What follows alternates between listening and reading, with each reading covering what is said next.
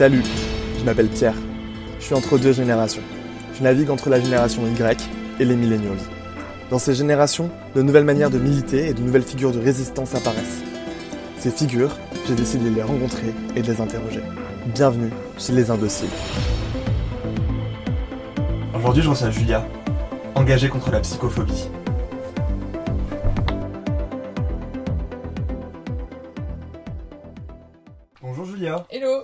Comment ça va aujourd'hui? Ça va et toi? Bah écoute, ça va tranquillement, heureux de te recevoir aujourd'hui. Merci. Est-ce que tu peux te présenter avec quatre éléments originaux? C'est peu 4, mais alors, les premiers qui me viennent en tête, c'est tatoué, féministe, engagé et clown. Parce que ma vie c'est un cirque. hein. Un clown carrément, genre ta vie c'est un cirque. Ok, non mais c'est tu, on se croirait chez les Monty Python, mais c'est pas loin hein. J'adore ça. Du coup, euh, ma première question, et peut-être celle qui va nous faire vraiment entrer dans le sujet, Mhm. c'est comment t'es sorti de la docilité? Ce que j'appelle la docilité, c'est la norme, la vie de tous les jours, la non-action et le non-militantisme. Comment t'en es arrivé à te dire, bah, ça y est, en fait, il faut que je me lance?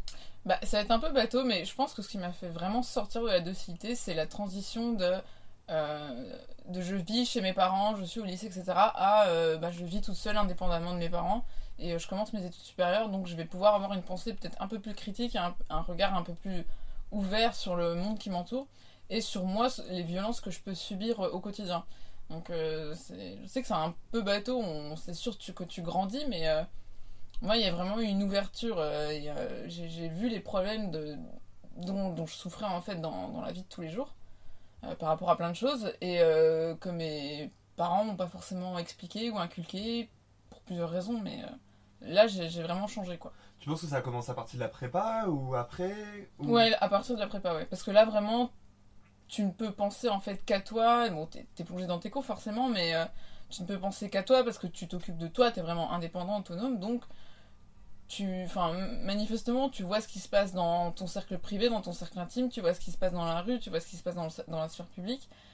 Il y a un énorme shift en fait. Je pense que c'est vécu par plein plein de monde, mais euh, en tout cas, moi, ça a aussi été euh, très marquant cette époque-là. C'était quoi ton premier acte militant? Mon premier acte militant. Ça va du post Instagram à, du, à la première manif que t'as faite, au, au moment où tu te tu t'as décidé de faire un tatouage. Qu'est-ce que ça, c'est quoi ton premier acte militant dont tu te rappelles ou que tu formules comme militant? Euh, pour moi, vraiment, mon premier militantisme, en tout cas, moi, ce que je, je prends pour- comme étant un premier militantisme, c'était aussi quand j'étais en prépa. Je pense que c'est de l'avoir parlé pour la première fois de ma maladie.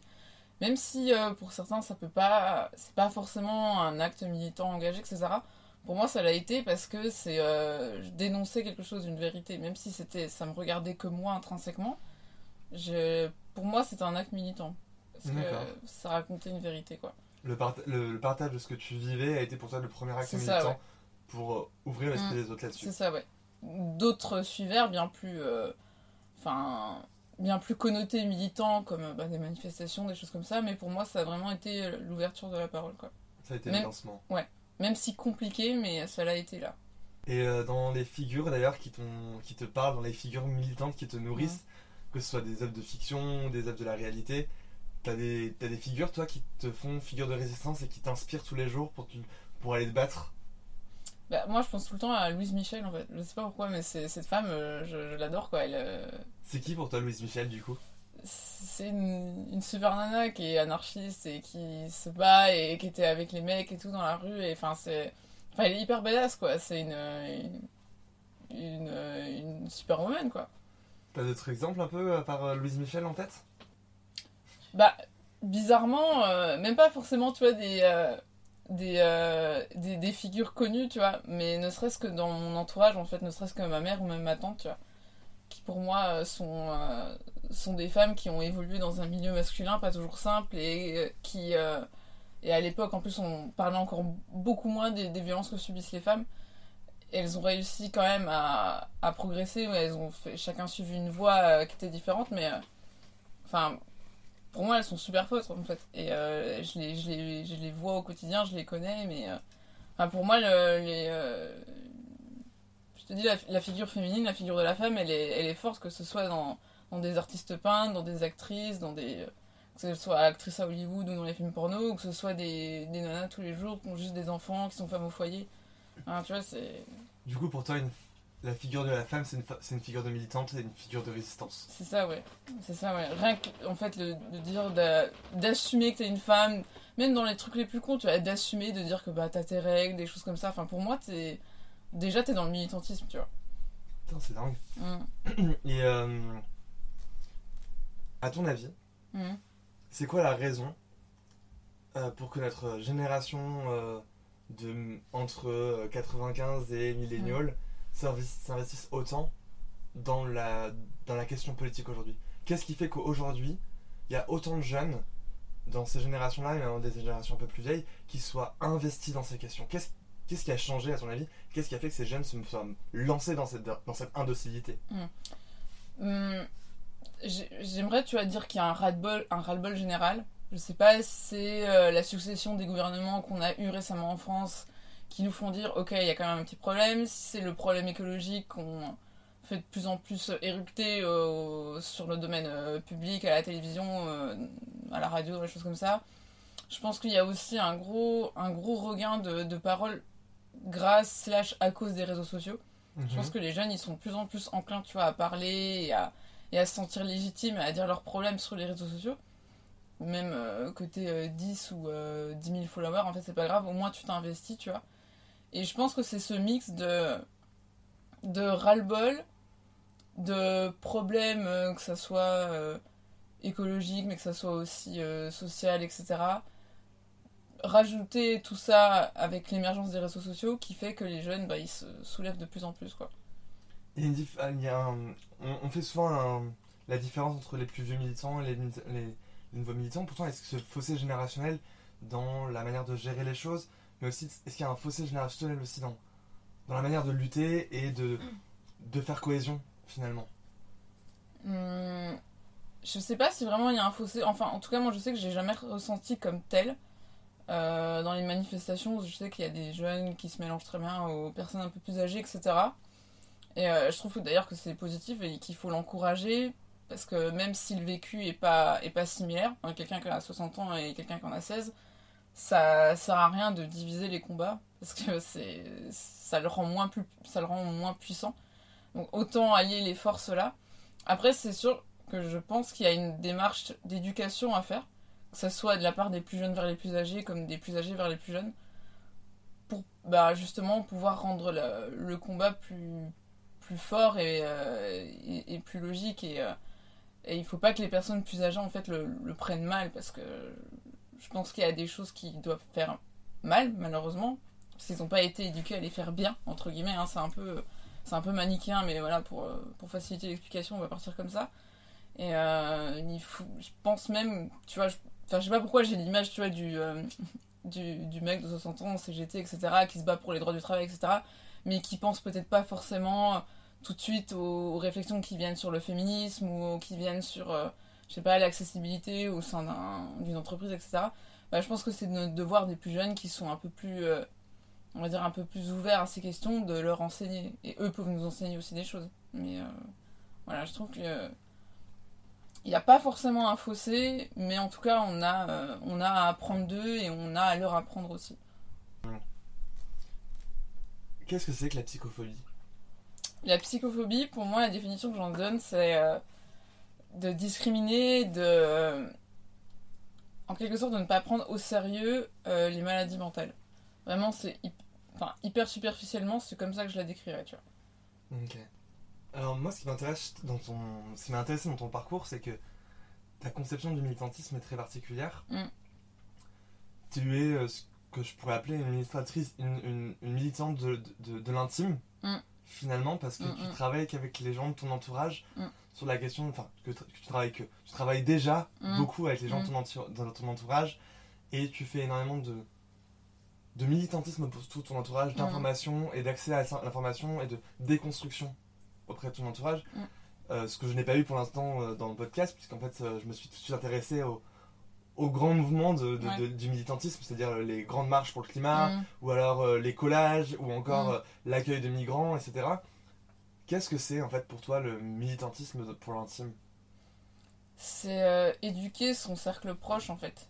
Parce que c'est vrai qu'on a toujours tendance à vouloir éduquer ben, l'inconnu, la personne qu'on côtoie, qu'on côtoie très très peu de fois, son médecin, son, je sais pas, même ses collègues ou ses potes à, à l'école, mais enfin les connaissances on va dire à l'école, mais c'est sûr que on, passe tellement de temps dans son cercle intime, c'est tellement des gens qui nous sont proches que on a envie de les éduquer, soit bah, par démarche purement, euh, bah, purement éducative, pour leur apprendre des choses, mais aussi pour ne pas qu'ils fassent de gaffe, entre guillemets, à l'encontre de notre personne. Euh, et, pour moi, c'est super important parce que, comme je disais tout à l'heure, tu, passes du temps avec, donc tu as envie que ce temps-là, il soit agréable quand même.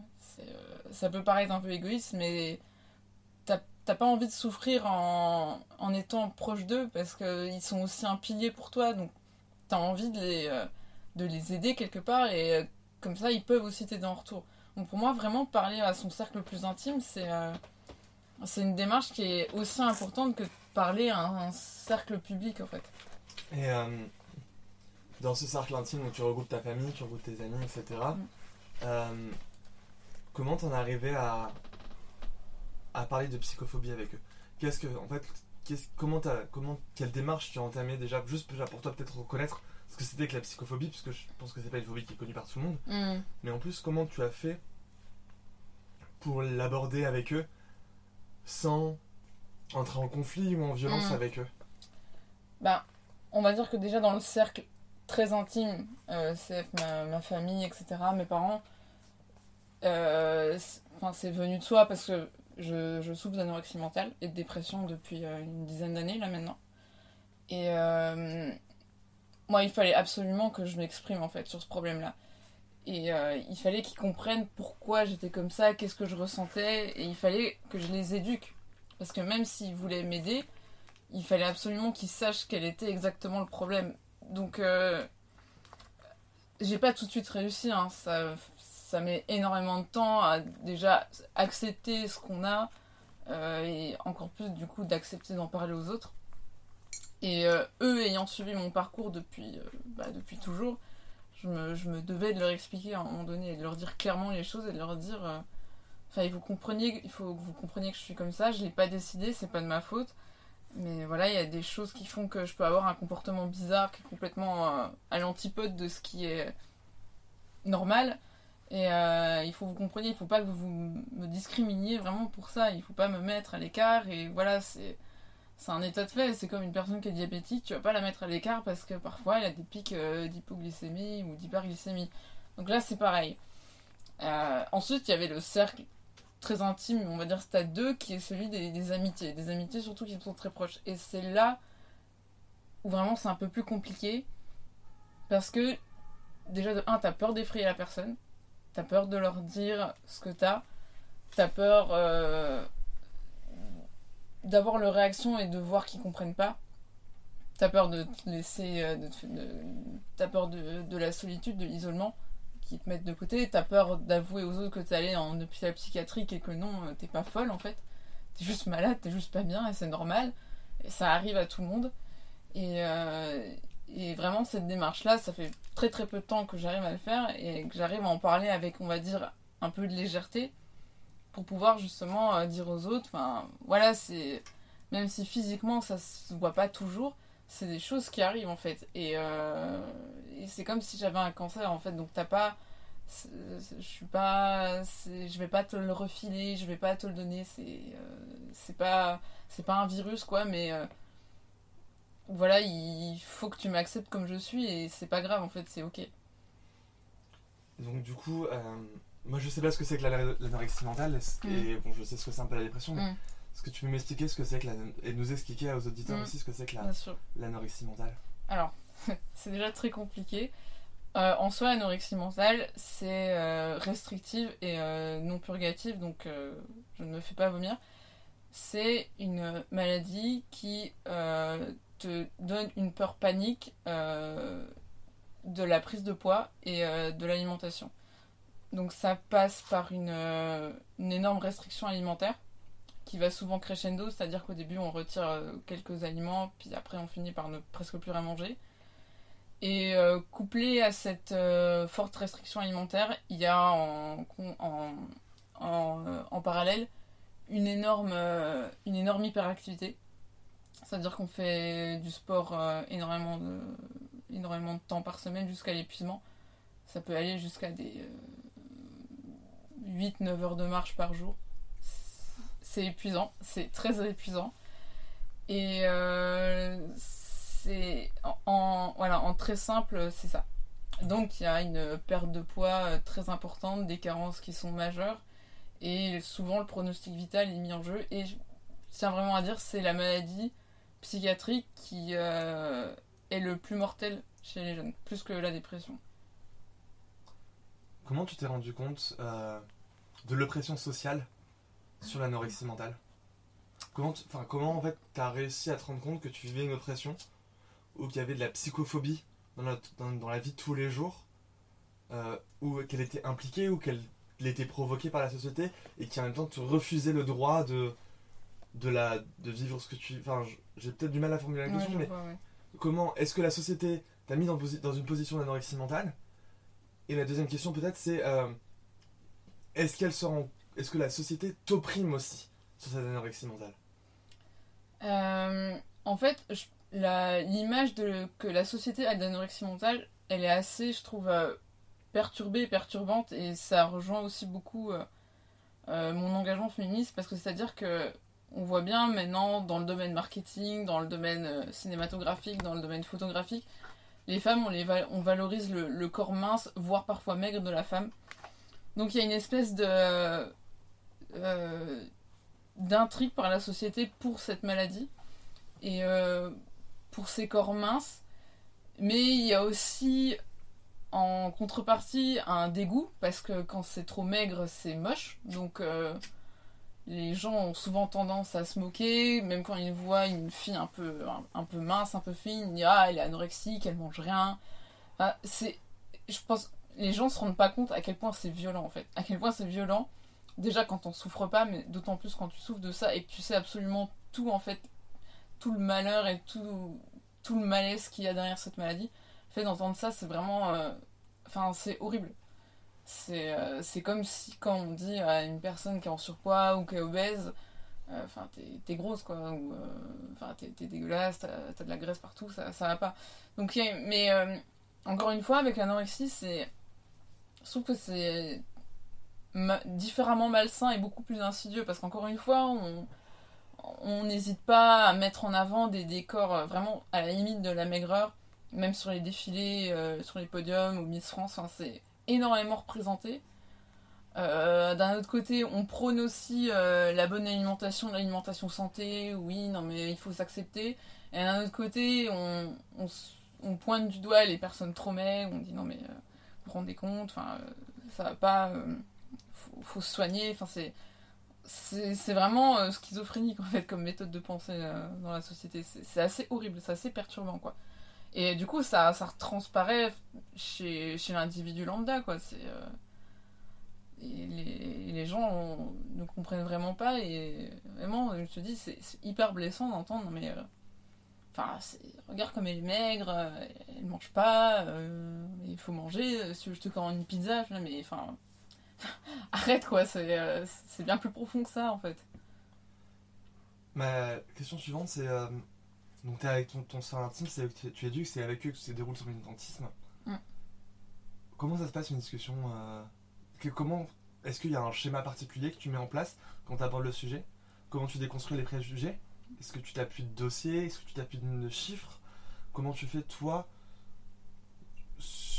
pour éduquer ou pour Mm. transmettre ce militantisme-là, cet activisme-là Bah, déjà en premier lieu, tu vois, tout dépend de la réaction et de la réactivité de la personne que j'ai en face de moi. Parce que tu as certaines personnes qui soit ne savent absolument pas ce que c'est, il y en a qui savent à peu près mais qui vont pas forcément poser des questions, et il y en a qui savent à peu près et qui vont vraiment faire la démarche de poser des questions. Donc euh, ça va beaucoup jouer sur mon explication et l'implication que je vais donner à mes paroles, mais dans la globalité, et ce que j'arrive à faire maintenant, c'est que je le dis cash, je le dis, euh, ouais, je fais de l'anorexie mentale. Euh, donc souvent les gens me disent euh, qu'est-ce que c'est ou ils comprennent pas, et là je leur dis, ben, euh, je leur dis en fait ce que je vous ai expliqué tout à l'heure au public et à toi. Et ensuite, suivant leur, leur réceptivité et leur envie, je, je- je vais plus loin. Quoi. Je leur dis, mais ok, c'est un problème de nourriture en apparence, mais derrière, il y a une énorme souffrance. Je leur explique comment je suis tombée là-dedans, pourquoi je suis tombée là-dedans, parce que j'ai réussi à comprendre pourquoi. Euh, je leur dis ce qui s'est passé à l'hôpital. Euh, si vraiment ça les intéresse énormément, euh, je leur donne des chiffres, je leur donne des, je leur conseille des, des, des émissions. Il y en a très peu qui sont bien, mais il y en a quelques-unes. T'as des émissions en tête que tu pourrais conseiller à nos auditeurs et nos auditrices? Bien sûr, il y en a une seule que je conseillerais vraiment, c'est celle faite par Arte, bizarrement, la seule qui est bien, et euh, qui s'appelle Cher Anorexie. Et on peut la trouver sur YouTube, normalement, elle est, elle est excellente. Euh, Il y, a beaucoup, il y a pas mal de livres, mais bon, que j'en ai aucun là qui me vienne en tête qui soit assez, assez percutant pour que je trouve intéressant. Peut-être euh, euh, celui de Delphine de Vigan. Ok. Euh, J'ai oublié le nom, mais il peut, on peut le retrouver facilement. Elle parle de, de son anorexie à elle, en fait. Et euh, là, quand vraiment je connais très bien la personne et que je sais qu'elle est très très forte mentalement, je monte des photos de comment j'étais avant. Mais euh, là, c'est vraiment le stade plus plus plus. Donc tu partages toute la sphère intime que tu as, ça. que tu as vécue et ton expérience. Donc, Ouais. euh, du coup, comme tu, tu es GCL, il y a probablement ce qu'on appelle l'épuisement militant. Mm. Euh, comment tu, tu, tu- tu peux vivre cet, cet épuisement militant en fait? C'est. euh, Devoir toujours répéter la même chose, Mm. devoir toujours dire la même chose, devoir toujours réexpliquer. Je sais que c'est un- une épreuve, Mm. même en ce moment même où on enregistre, mm, je mm. le sens bien et euh, j'espère que ça, ça va permettre que d'autres découvrent tout ça ouais. et t'épuiser ouais. beaucoup moins. Mais il y a un- comment tu fais pour te séparer de l'épuisement militant et ton épuisement personnel que sur lequel ça travaille? Ben, en fait, je, je sais pas trop. Parce qu'à la fois, tu vois, d'en parler, c'est quand même euh, cathartique. Ça me permet un peu de l'expulser. Donc, euh, ça me fait quand même toujours du bien. Mais c'est vrai que de répéter à chaque fois, de me dire. euh, parce que même, tu vois, quand j'ai encore des contraintes alimentaires, je me sens obligée de l'expliquer aux autres et du coup de leur redire tout ça et de leur réexpliquer. Et c'est vrai que ça me replonge un peu dans ce passé, dans toutes ces images, etc. Donc pour me, on va dire un petit peu me, me reposer, ben, je t'avouerai que j'ai pas trop d'astuces malheureusement. Je, je fais avec, je me dis, j'essaie vraiment en fait de me détacher de la personne malade que j'ai été et de le prendre comme un sujet d'étude et de, vraiment de, c'est ça, de, de, de me sortir de là et euh, de faire comme si en fait je montrais une vidéo à quelqu'un. Donc cette espèce de détachement, ça me permet de d'avoir un impact psychologique qui est moindre. Et euh, donc finalement, euh, tu rentres dans un cadre très particulier de l'intime. Et comme le disaient les féministes dans les années 70, que l'intime c'est politique, Mm. tu repolitises, tu repolitises ton, ton intime et tu repolitises tout ça. Mm. Tu comptes sur ces gens-là pour, de- pour, être, pour faire passer le mot autour de toi Mm. et d'en parler d'eux-mêmes. Est-ce que tu as vu tes potes euh, commencer à politiser alors que tu es là dans la salle et le faire pour toi? Euh, ouais, j'ai déjà eu des, des potes qui m'ont soutenu euh, quand euh, voilà, je dois encore réexpliquer. Il y en a qui m'aident et qui disent euh, non mais enfin voilà, elle a ça, enfin il faut la comprendre, qu'elle a encore des difficultés là-dessus. J'ai aussi beaucoup du coup ma famille qui est impliquée là-dedans maintenant, qui en parle aussi dès qu'elle peut et qui et ça j'en suis très fière, qui n'ont pas honte de dire que leur fille, leur nièce, leur soeur, leur cousine est atteinte d'anorexie mentale et que voilà, c'est bien plus compliqué que ça en a l'air. Et euh, ça me fait plaisir et, en- et vraiment c'est aussi pour ça que je tiens à en parler euh, maintenant à plus de monde, au plus de monde possible autour de moi, même qui sont plus forcément dans la sphère intime, pour que justement ces gens apprennent de moi et qu'ils puissent potentiellement aider quelqu'un d'autre. Parce que c'est. euh, Pour moi, ce militantisme-là, il, me sert, comme je disais tout à l'heure, dans une démarche cathartique, mais je veux surtout qu'il serve aux autres pour pouvoir aider d'autres personnes. Il faut qu'il y ait une démarche altruiste derrière, sinon. euh, pour moi, en tout cas, ça ne fait pas sens. Quand tu le lis en fait à ce qui se passe aux politiques extérieures en fait, comment tu, tu le comment tu le systémises? C'est-à-dire comment tu le rends système cette chose? Hum, euh, au niveau de la maladie mentale, au niveau de la maladie mentale, ouais. Euh, Bah, en fait, j'ai l'impression que les politiques n'en parlent absolument pas. Euh, et, ne, en, et en fait, le fait de l'invisibiliser, ça le rend pour moi euh, systémique, ça rentre dans le système parce que on a. Je trouve qu'on glorifie, entre guillemets, on glorifie énormément les maladies euh, où on donne l'impression que la personne se bat pour s'en sortir. Et c'est le cas, par exemple, les cancers, les leucémies, les, les diabètes, Alzheimer, etc. Mais qu'on met vraiment de côté toutes les maladies mentales qui sont pourtant euh, des batailles aussi, qui sont des batailles horribles et qui parfois durent à vie, euh, elles sont complètement invisibilisées. Il y a peut-être un, regain mais euh, en ce moment, mais c'est beaucoup beaucoup moins présent et c'est beaucoup plus beaucoup plus discriminé et beaucoup moins socialement accepté. Et en fait, on dirait que c'est moins sexy bizarrement c'est moins sensationnel, tu penses Ouais, c'est ça, ouais. On dirait que c'est moins sensationnel ou que vraiment on, limite cette image un peu d'épinal vraiment euh, stupide du ouais, ok, c'est des fous, ils vont les hôpitaux psychiatriques avec les camisoles, alors que c'est absolument pas ça. Il y a aussi tout ce champ-là d'ailleurs de la psychophobie mm. qui est hyper intéressant, c'est-à-dire tu as toute cette fascination mm. euh, sur l'hôpital psychiatrique. Je me mm. rappelle d'une marque de haute couture qui a fait des, camisoles, qui a, qui a, joué vraiment sur cette image de la folie et de la, de la folie, je sais pas si c'est le bon terme, mais de, mm. de la maladie mentale et qui en a fantasmé dessus. comment ça se fait que ça soit autant fantasmé dessus en fait? Qu'est-ce qui se passe à ce moment-là? Parce que c'est soit du fantasme, soit mm. c'est de l'invisibilisation. Mm. Qu'est-ce c'est assez drôle de voir les, les, les, deux, les deux bords en fait se jouer dans une même société. Bah, en tout cas, pour euh, cette espèce de fantasme de la folie, je pense que c'est vraiment une, euh, comme si c'était, tu vois, quelque chose d'intrinsèque chez tout le monde, de se dire, ah, c'est quelqu'un de différent, c'est la folie, c'est... En fait, ça intrigue, tu vois. C'est vraiment comme la personne euh, dont on ne connaît pas la langue, tu vois. C'est comme l'étranger, c'est exotique, et ça intrigue parce que... Enfin, paradoxalement, ça fait aussi peur, tu vois. Il y a une espèce de limite, et voilà, le fait d'être intrigué et de se poser des questions dessus, ça permet à la personne qui se pose des questions dessus de s'en détacher et de se dire, ok, je, je suis pas là-dedans, moi je suis sain d'esprit, donc ça permet de, se rassurer en fait. Et euh, du coup, mélanger à ça cette espèce de réassuration euh, autonome, autonomique, euh, personnelle, il y a cette espèce de, de diffusion, j'ai envie de dire, dans la pop culture, de tout ce qui est maladie mentale, de tout ce qui est hôpital psychiatrique. Tu peux penser au film de Vol au-dessus d'un nid de coucou par exemple. Euh, tu peux même penser à tout ce qui est plus, euh, plus basiquement, euh, tout ce qui est les, psychopathes, tu vois, dans Psychose, enfin toute cette image-là, cette image de la folie qui intrigue énormément, parce qu'on a tous en soi une curiosité morbide, mais qui stigmatise énormément. Et c'est vraiment dommage en fait que ça soit pas plus traité, j'ai envie de dire, normalement. Enfin, plus rationnellement, quoi. Et euh, il y a énormément aussi de documentaires sur Arte ou de documentaires sur d'autres chaînes publiques, France 2, France 3. L'intervieweur, il s'immerge dans un hôpital psychiatrique. Et, tu vois, des gens qui sont vraiment dans une grande détresse, euh, qui sont limite euh, voilà, incurables, mais c'est absolument pas représentatif de tout, euh, de tout le spectre euh, de l'hôpital psychiatrique. En fait, absolument pas. Euh, vraiment, c'est. Il y a des gens, je pense, qu'ils aiment bien regarder ça pour se dire, bah c'est bon, je suis, je suis sain. C'est vraiment pour se rassurer soi-même.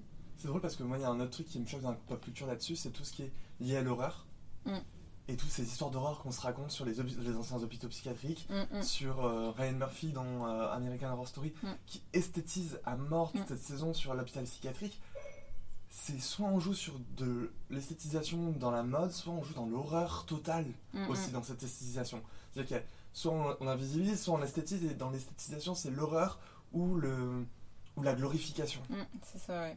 Ouais, c'est complètement dichotomique parce que même tu regardes sur TikTok, enfin, ou même, je pense, la, la génération Tumblr, où vraiment c'était sexy, encore une fois, de mettre des photos de, en noir et blanc de filles qui, qui, se, qui se scarifiaient ou, qui, même qui se faisaient vomir. Enfin, c'est, c'est hyper, hyper malsain, quoi. Et euh, ça normalise ça chez les jeunes et, enfin, encore une fois, ça fait réponse au. Euh, euh, je sais pas si les auditeurs, auditorices, ou même toi, savez ce que c'est, mais il y a beaucoup de, de sites dits pro-ANA qui est pro-anorexie, Ok. ouais, où en fait des jeunes filles euh, veulent euh, volontairement et consciemment devenir euh, et souffrir d'anorexie. C'est-à-dire qu'elles postent leur repas, elles disent qu'elles mangent rien, elles se donnent des, des tips, quoi, des, des astuces pour maigrir. Et il y a vraiment une glorification. Et c'est heureusement, c'est de plus en plus traqué et chassé par, par les réseaux sociaux, voilà, par, les, par la sécurité, la cybersécurité. Mais euh, ça continue de sévir et c'est vraiment dangereux, quoi. C'est hyper dangereux. Et ça, ça accentue et, et ça hyperbolise, encore une fois, cette euh, glorification de la, de la maladie mentale, même chez les plus jeunes, quoi. Ouais, ça- c'est assez incroyable. hein. C'est assez incroyable, c'est un truc que je- j'avais jamais pensé, Mm. que j'avais jamais cru possible, tu vois. C'est Ouais. à des années-lumière des Ouais. années-lumière de moi en fait, donc Mm. c'est quand même assez impressionnant. Et je. je... C'est vrai que cette, fascination pour l'hôpital m'a toujours dérangé, Mm. et pour, cette, pour l'objectivisation et la, la glorification de la maladie, c'est quelque chose qui me dérange. Mm. Euh, L'acceptation ne me dérange pas, mais la glorification et l'esthétisation Mm. me dérange, dans le sens où je trouve que c'est très. euh, ça rend malade en, en la société encore plus qu'elle ne l'est déjà. Mm. Et euh, voilà. Et il y a une question que je me posais en plus, c'est. On parle beaucoup de jeunes filles sur sa question d'anorexie, je pense qu'il y a aussi des jeunes hommes, Mm. mais en quoi ils sont liés au système patriarcal? En quoi, à ton avis, il y a un lien, en plus de, de la mode et de, de, de, de- des Miss France, et de, ce- de cette recherche du genre idéal, de la femme idéale? Parce qu'on a vu, hein, euh, l'anorexie, euh, le corps fin d'une femme, c'est Mm. tout récent. Ça ne l'était pas avant euh, la Première Guerre mondiale. hein. On, on- on voulait des femmes rondes et, et Mm. fortes, etc. Parce qu'il y avait un synonyme de fécondité. Mm. Qu'est-ce qui s'est passé? Pour qu'on passe d'un système anorexique, à ton avis, à un, enfin, système où la rondeur était acceptée, à un système où l'anorexie est devenu un nouveau. Un nouveau, Un- un paradigme, nouveau idéal, ouais. Ben, ouais, alors ouais, déjà pour dire, c'est vrai que ça touche énormément les femmes. parce que c'est euh, sur 10 personnes, c'est 9 femmes qui en sont atteintes. Et euh, il y a un garçon, quoi, sur, sur ce groupe de 10. Mais, euh, franchement, j'ai beaucoup réfléchi à cette espèce de, transition qui s'est produite en, euh, post-guerre mondiale vers cette glorification du, corps mince. Euh, j'ai parfois du mal à, comprendre encore aujourd'hui pourquoi c'est comme ça et pourquoi on veut absolument une, une femme mince. Mais en tout cas, de ce que le féminisme a appris, c'est qu'on cherche vraiment à, comme un objet de consommation, à, à maîtriser et à modeler le corps de la femme comme on le veut. Et plus ce corps est fin et fragile, et plus on arrive donc à, diriger la femme. Plus on arrive à, diriger le, le, le corps, le palpable, et mieux on arrive à diriger du coup le mental. Donc les, les deux vont ensemble. Et euh, encore une fois, cette dimension de femme-objet, elle est encore plus exacerbée avec le monde de la mode, qui veut absolument avoir les femmes les plus minces, maigres, pour pouvoir mettre en valeur le, le, vêtement qu'elles portent. Et euh, ça, c'est vraiment, euh, c'est vraiment problématique. Et encore une fois, c'est comme si on voulait absolument, euh, entre guillemets, chasser la femme des ressources caloriques, des ressources alimentaires, parce que c'est l'homme, c'est l'homme qui est fort, c'est l'homme qui a du muscle, c'est l'homme qui doit manger, c'est l'homme qui fait du sport. Et la femme, elle, force, elle doit forcément avoir moins faim, parce qu'elle a un corps plus petit, parce qu'elle est moins active, parce qu'elle a moins de muscles, etc. Donc en fait, il y a vraiment plein de champs. Je pense que c'est vraiment, bah, comme la maladie, comme l'anorexie mentale, c'est euh, multifactoriel, quoi. Il y a tout un, un, Système. un système ouais, qui se met en place autour de ça. Et tu vois, paradoxalement, il y a un... L'anorexie mentale, elle, elle a été décrite depuis environ le, depuis le 16e siècle, tu vois. C'est un truc quand même qui existe euh, depuis toujours. Ça n'a pas émergé avec la société de consommation, mais ça s'est fortement décuplé avec la société de consommation. Et bizarrement, plus on a eu accès aux ressources alimentaires, et plus on a eu accès aux choix alimentaires, et plus on a eu accès aux, diversités et aux, euh, euh, modes de- d'alimentation, et plus cette maladie, elle a émergé, quoi. Et c'est vraiment étrange. Et il y a un regain d'autant plus grand avec le avec l'arrivée des réseaux sociaux, avec l'arrivée de cette espèce de, de mode complètement débile de ouais, je mange sain, je bouge sain, etc. Alors que c'est tout sauf sain. Et euh, d'ailleurs, dans les, pays euh, où il n'y a que très très peu de, choix alimentaires et de, présence alimentaire, l'anorexie mentale n'est absolument pas euh, diagnostiquée. Ça n'existe tout simplement pas. Il y, a une, arrivée de plus en plus exponentielle dans les pays asiatiques, de, de l'Est asiatique, parce qu'il y a une, une, le système capitaliste s'implante de plus en plus là-bas, tout simplement. Mais par exemple, dans les pays africains, du, du, continent africain, ça n'existe absolument pas. quoi. une de mes dernières questions, avant la dernière, ce serait quel conseil tu donnerais à des personnes qui voudraient en parler euh, ou à prendre part dans ce combat-là? Qu'est-ce que toi tu aimerais faire aussi dans ce combat-là plus tard? Que des, pour Est-ce que tu as envie de dépasser cette sphère intime? Ça fait déjà plusieurs questions. Mm. Première question c'est est-ce que tu as envie euh, de dépasser cette sphère intime? Deuxième question c'est comment tu. Si oui, qu'est-ce que tu veux faire là-dedans? Et en troisième question c'est qu'est-ce que tu voudrais dire aux personnes qui voudraient en commencer à parler ou commencer à militer dessus? Mm. Alors, euh, moi, oui, j'aimerais beaucoup sortir du cercle intime. Ça, c'est un fait. Euh, et puis voilà, forcément aussi, c'est normal. Plus je grandis, plus je, comprends ce qui m'arrive et plus j'ai de l'assurance. Donc, mieux j'arrive à en parler. Et euh, si, si ça devait se faire, et je pense très certainement que ça va se faire, j'aurais plusieurs pistes en tout cas. la première, toute simple, ce serait d'écrire un livre, tu vois. C'est mhm. vraiment, pour moi, c'est vraiment la base, quoi, parce que c'est quelque chose de super accessible. Euh, je me sentirais peut-être pas encore prête à faire des vidéos, tu vois, par exemple, avoir une chaîne YouTube, etc. Euh, parce que je sais que c'est un sujet qui est sensible et s'exposer sur Internet, sur les réseaux sociaux, je sais pas si j'en aurai la force. En tout mhm. cas, actuellement, je pense pas. Mais euh, si un jour j'en ai la force, pourquoi pas Potentiellement aussi pourquoi pas en parler en podcast Comme je le fais actuellement. là, ça, tombe bien. Mais tu vois, même faire un podcast vraiment dédié à ça, mhm. que ce soit aux maladies euh, mentales comme physiques d'ailleurs. Euh, et après, euh, moi vraiment, si un jour j'arrive à avoir une autorité là-dessus, ce serait d'en parler le plus possible, tu vois, que ce soit dans la sphère publique, via des conférences, via des choses comme ça. Enfin, j'ai vraiment envie de de, l'exprimer, quoi. C'est quelque chose dont, j'ai vraiment tellement pas honte que j'ai envie que ça se sache, quoi.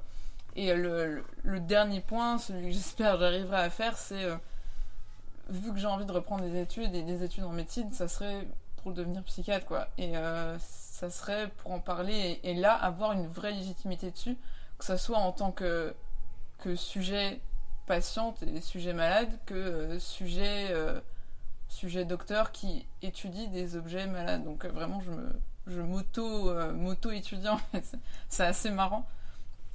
Et euh, le conseil que je donnerais aux personnes qui voudraient en parler ou voudraient militer là-dessus, c'est de de ne pas avoir peur en fait de ce que les autres pourraient penser. Parce que vraiment moi à chaque fois où je me suis dit non mais jamais j'en parlerai, j'ai trop peur qu'il y ait une mauvaise réaction derrière, bah ça s'est jamais passé comme ça en fait. Les je sais pas si j'ai un entourage euh, très très ouvert, très intelligent. En tout cas, j'ai de la chance que ça me soit toujours arrivé. Mais les gens ont toujours euh, fait la démarche de comprendre et de d'accepter comme c'était et de ne pas juger quoi. J'ai jamais eu de retour euh, où je me suis dit ah ouais punaise, il va plus, cette personne ne va plus jamais me parler quoi.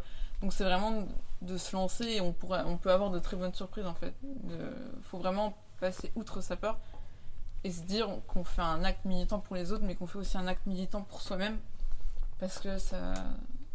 dans ce genre de maladie, il faut se faire du bien, il faut apprendre à, à passer outre, et la parole, c'est vraiment l'un des, l'un des meilleurs vecteurs pour pouvoir aller mieux, et c'est, hyper cathartique, quoi.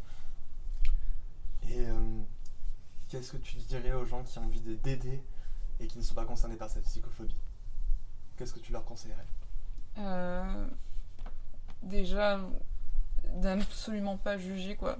Même si c'est on, juge toujours que ça soit conscient ou inconscient mais euh, ça serait vraiment d'essayer déjà de, de ne pas juger de comprendre euh, ce que vit la personne on, ne peut jamais euh, se, mettre dans la peau de quelqu'un surtout dans ce genre de maladie c'est tellement tellement illogique que c'est ça c'est impossible mais d'écouter et d'être là pour la personne en fait.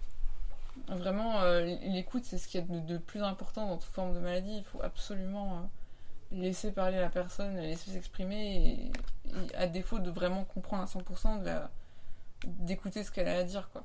Pour toi, le premier acte militant pour aider en psychophobie, c'est l'écoute. Ouais, c'est ça, ouais. C'est, euh, je sais que ça peut paraître passif, mais je jure que lorsqu'on voit que la personne en face de nous est réceptive et, et à notre écoute, c'est, euh, enfin, c'est un bonheur et puis c'est un, c'est un soulagement immense, quoi. Merci beaucoup, Julia, pour ce moment passé avec nous. De rien. C'est un vrai plaisir d'avoir découvert cette euh, sphère de la discrimination que je ne connaissais pas. Mm. Et euh, on vous retrouve toutes les références dans le titre du podcast, dans la, dans la description du podcast. Et moi, je vous dis à très bientôt pour euh, un nouvel épisode de- des Indociles. Bonne soirée.